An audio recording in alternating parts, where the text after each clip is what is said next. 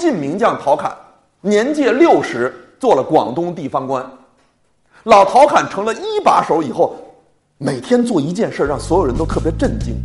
他每天早晨把一百块砖从屋里搬到门外，每天晚上把一百块砖从门外再搬回来，天天如此。以至于到今天，很多年轻人都把自己按点上班去打卡这种行为称为搬砖去。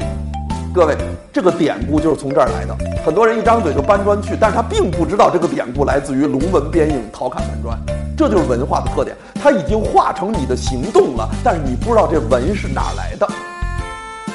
那陶侃身边的人就问他，说：“陶领导，你工作那么忙，时间那么紧，事情那么多，你为什么每天捣鼓这一百块砖？这砖有什么特殊之处？你为什么要搬？”陶侃是这么说的：“陶侃说呢，我呀，胸怀大志，要想纵横天下。但是现在有两个不利因素。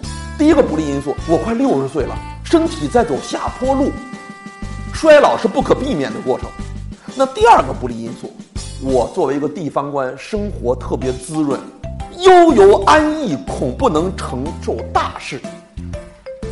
为什么恐不能承受大事呢？因为生活太滋润了，身心都得不到锻炼。”有可能会身心崩溃，所以啊，我要对自己进行磨练，也不能大磨练。我的磨练方法呢，就是每天搬这一百块砖，运动量刚好合适，天长日久，每天坚持，只要落实到位了，我的心理能量就足，我的身心就得到锻炼，将来我就可以去纵横天下。果然，后来呀，呃，陶侃成就了一番事业，名垂青史。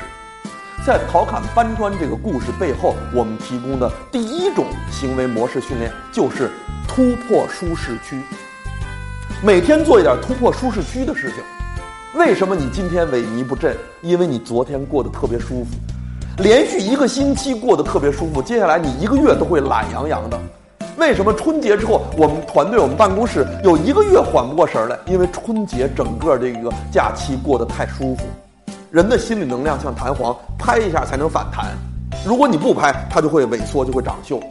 所以我们每天要做一点突破舒适区的事情，挑战一下自己，然后给自己增加能量。